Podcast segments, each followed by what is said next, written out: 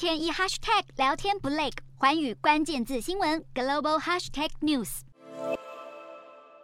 以色列与黎巴嫩在美国的斡旋下，二十七日正式签署海上边界协议，化解两国长年以来的争端，同时也为地中海天然气的量产开启大门。以色列自从建国以来就一直与黎巴嫩交恶，两国的海上边界涉及地中海石油和天然气田的权利争议，面积约八百六十平方公里。如今双方终于签下历史性的协议，不仅是两国关系的重大突破，对于目前因为乌俄战争而陷入能源危机的欧洲来说，也是大好消息。